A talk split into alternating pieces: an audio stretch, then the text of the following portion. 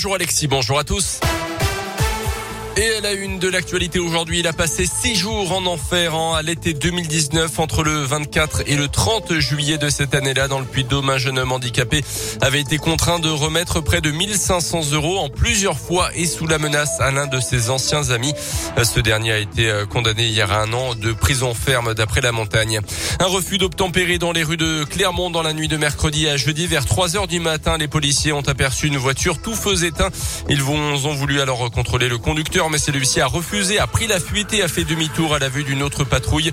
S'en est alors suivi une poursuite au cours de laquelle le fuyard a heurté un panneau de signalisation, a fait mine de s'arrêter et reparti avant de sauter un dos d'âne et d'arracher un feu tricolore. Il a finalement été interpellé après avoir immobilisé son véhicule au fond de la rue de l'industrie.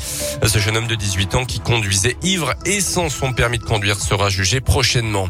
Les bénévoles des médiévales de Montferrand dans les starting blocks en ce moment, d'abord prévu au mois de juin, l'événement aura finalement lieu en fin de semaine prochaine. Et cette édition 2021 sera forcément particulière parce qu'elle intervient après des mois de pandémie, bien sûr, mais aussi parce que Montferrand fête cette année ses 900 ans. Les artistes et les artisans présents sur les médiévales reviendront donc sur l'histoire et les particularités de Montferrand. Martine Rébriand est la présidente de l'association Il était une fois Montferrand qui organise ces médiévales. Montferrand a été une ville très prospère, surtout grâce aux, aux foires. Comme la ville était entourée de remparts assez puissants, puisqu'ils étaient même plus longs que les remparts de Carcassonne, ils étaient bien protégés. Il a permis de rendre cette ville très prospère. Elle a décliné ensuite, après la fusion avec euh, Clermont. On retrouve des vieilles maisons, on retrouve des maisons authentiques, justement parce qu'elle a été un petit peu abandonnée, donc euh, rien n'a été euh, changé plus ou moins. Nous avons intégré dans les fêtes médiévales des artisans démonstrateurs qui permettent de mieux comprendre le bâti de la ville de Montferrand. Et le programme complet de la manifestation est à retrouver sur le site médiévalmontferrand.fr. Le pass sanitaire ne sera pas nécessaire pour accéder aux animations. Dans le reste de l'actu en France, cinq personnes en garde à vue en ce moment à Paris, soupçonnées d'avoir voulu préparer un attentat contre une loge maçonnique au mois de mai dernier.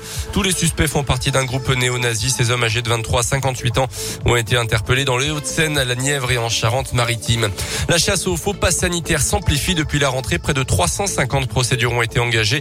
Elle vise quelques 270 soignants suspectés de fraude. 36 000 assurés sont soupçonnés quant à eux d'en avoir bénéficié. Selon un bilan présenté hier par l'assurance maladie. Et puis attention à ce nuage de dioxyde de soufre attendu au sud de la France aujourd'hui et demain. C'est lié à l'éruption d'un volcan aux Canaries. Depuis quelques jours, les experts prévoient même des pluies acides samedi dans la région. Mais les risques sur la santé seraient limités. D'après eux, ça n'impactera pas ou très peu la qualité de l'air chez nous. Les instances du foot français haussent le ton en ce moment contre les débordements à répétition dans les stades en Ligue 1 et en Ligue 2 après Nice-Marseille et Lens-Lille. Des affrontements avaient opposé des supporters d'Angers à ceux de Marseille le week-end dernier. La commission de discipline a tranché hier avec la fermeture à titre conservatoire de la tribune des supporters angevins et l'interdiction de déplacement pour les fans de l'OM. Le foot justement, mais sur le terrain cette fois-ci avec la huitième journée de Ligue 1. Saint-Etienne accueille Nice demain à 17h. Lyon recevra Lorient à 21h. Dimanche, le Clermont Foot tentera de se relever de cette très lourde défaite 6-0 contre Rennes cette semaine en affrontant Monaco au Montpied. Ça sera 17h avec la présence probable de Joanne Gastien en l'ouverture et il a purgé son match de suspension automatique. Après son carton rouge contre Brest, hier la commission discipline a été clémente et ne lui a pas rajouté de nouveaux matchs de suspension. Oui, bon, en même temps, c'est un carton rouge un peu chelou. Hein, il était contestable, voilà. Voilà, 7h04.